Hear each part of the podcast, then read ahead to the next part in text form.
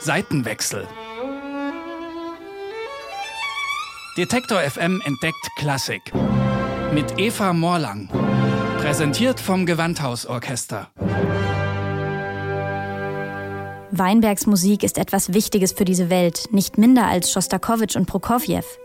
Das war die Meinung der Komponistin Sofia Gubaidulina in der letzten Folge des Seitenwechsels. Und doch ist Mieczysław Weinberg heute in der Musikwelt den meisten unbekannt.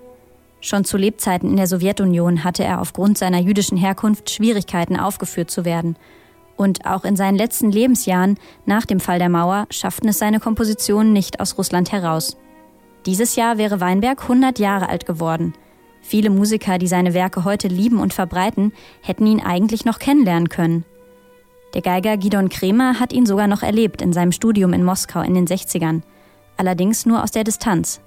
Ich habe ihn beobachtet und ihm zugehört, als er mit meinem Lehrer eben, David Oistach, die Schostakowitsch-Sonate vor der Uraufführung in unserer Klasse spielte. Aber in der Zeit habe ich den Wert seiner Musik und seiner Persönlichkeit nicht erkannt, gebe ich zu. Aber Gott sei Dank lassen sich Fehler korrigieren. Und wie ich vor, wann war das, etwa vor zehn Jahren, äh, auf die Musik von Weinberg gestoßen bin und festgestellt habe, dass es unendlich viel wunderbare Werke gibt, habe ich mich entschlossen, alles zu tun, um diese Werke dem Publikum näher zu bringen. Auf der Suche nach neuem Repertoire für sein Orchester Cremerata Baltica stößt Kremer auf Weinbergs Kammersinfonien und ist begeistert. Alles, was er komponiert hat, ist unwahrscheinlich gekonnt, ist vielseitig, ist eindringend, ich finde seine Musik einfach faszinierend, weil sie so viel erzählt, so viele Gefühle weckt, so viele Aspekte des Lebens berührt, die uns alle vertraut sind. Es ist nicht zu verneinen, dass seine Musik in vielen Aspekten sehr viel Tragik hat. Aber das 20. Jahrhundert ist voll von Tragik. Und trotzdem ist es eine Musik der Hoffnung, es ist eine Musik der es ist eine persönliche Aussage. Diese Tragik, das Leid, das Weinbergs jüdischer Familie widerfahren ist, teilt auch Gidon Kremers Vater. Äh, er ist auch aus einem Ghetto geflüchtet äh, und seine ganze Familie, 35 Verwandte inklusive seiner, seiner ersten Frau und seiner anderthalbjährigen äh, Tochter wurden ermordet.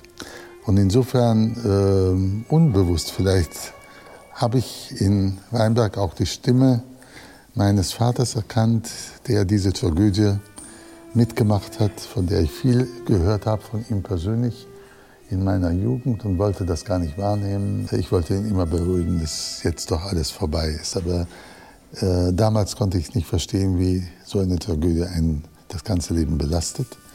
Aber in Weinbergs Musik höre ich es und spiele ich es. Also insofern gibt es diese Verbindung.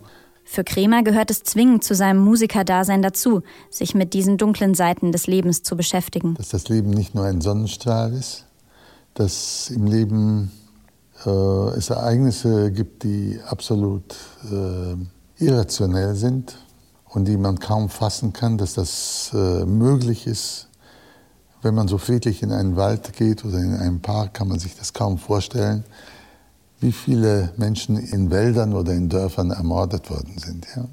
Zielstrebig ermordet, nicht so durch irgendeinen Mörder, sondern durch eine Ideologie, durch ein Verhalten, durch eine Zugehörigkeit eben zu einer Partei oder zu einem Denken, zu einer Ideologie, die dieses Morden erlaubte. Und das, das ist eben das Schlimme. Und ich glaube, wir sollten alle nicht die Augen schließen, dass das auch rund um uns passiert.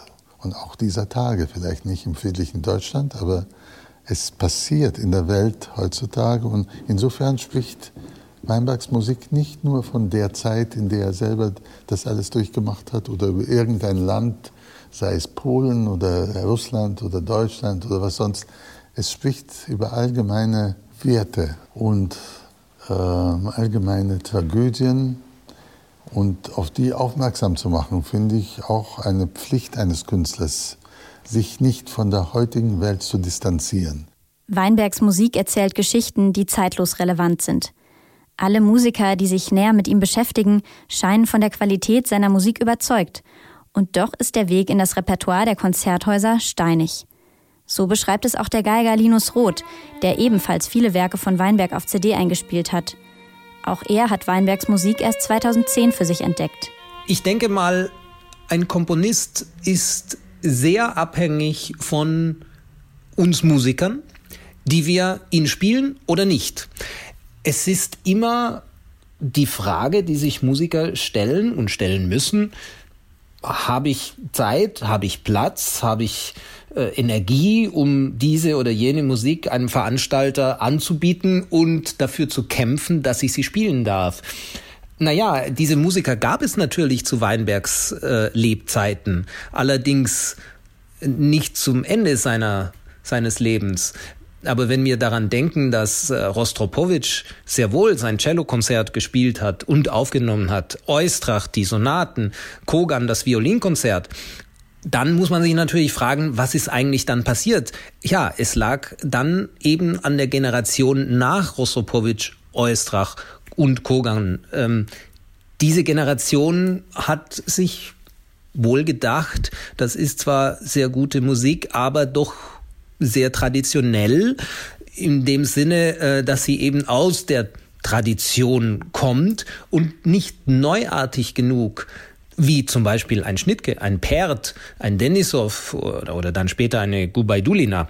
Und ähm, ich denke mal, das hat sich dann auch irgendwie besser ja vermarkten lassen, das Neuartige als Musik, die ja doch irgendwie auf den ersten Höreindruck ja, bisschen wie Schostakowitsch klingt. Eben dieser Vergleich mit Schostakowitsch ist für Weinbergs Bekanntheit auch nicht unbedingt förderlich. Immer wieder wird er als Schüler Schostakowitschs dargestellt.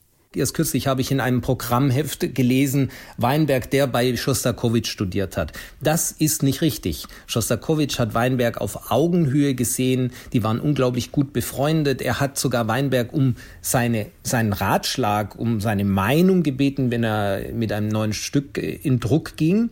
Aber es hat sich irgendwie so eingebrannt, Weinberg, ja, das ist ein Schüler von Schostakowitsch und natürlich Schostakowitsch ähm, ist der große Meister, demzufolge ist der Schüler nicht ganz so gut. Und das ist immer noch in den Köpfen drin. Das äh, braucht wahnsinnig viel ja, Überzeugungsarbeit.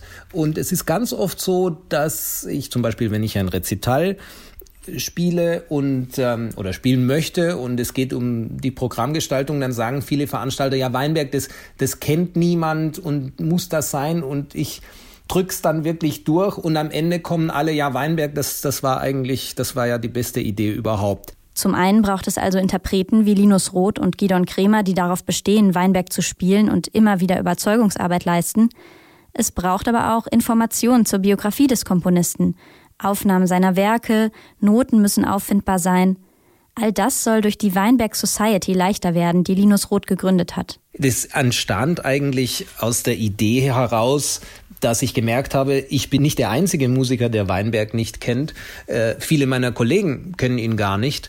Und es gab auch irgendwie keine Möglichkeit, sich über Weinberg wirklich ganzheitlich zu informieren. Also dachte ich, ich bastel dem guten Weinberg, der ja nicht mehr am Leben ist und es nicht mehr selbst tun kann, eine Art Homepage, wo ich alle Aufnahmen und alle Noten, alle Links, äh, auch ein Link zu seiner Biografie, wo man die kaufen kann, ja, zur Verfügung stelle. Und dann hat ein guter Freund von mir, Kevin Kleinmann, er ist Professor für Kulturmanagement in Paris an der Sorbonne, gesagt, ja, aber hör mal, eigentlich, wenn du sowas machst, dann musst du dem Ganzen auch irgendwie ein eine Struktur geben und es gibt eigentlich für jeden großen Komponisten eine Gesellschaft, eine Society und ja, so entstand eigentlich der, die Idee, die Weinberg Society äh, zu gründen. Und im letzten Schritt braucht es dann Veranstalter, Labels und Konzerthäuser, die sich von der Begeisterung für Weinberg anstecken lassen und seine Musik einem größeren Publikum vorstellen.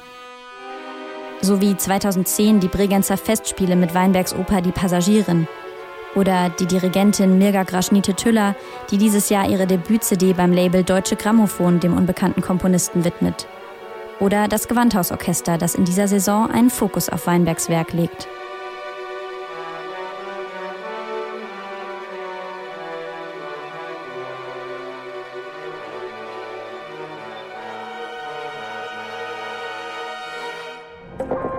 Seitenwechsel. Detektor FM entdeckt Klassik. Mit Eva Morlang. Präsentiert vom Gewandhausorchester.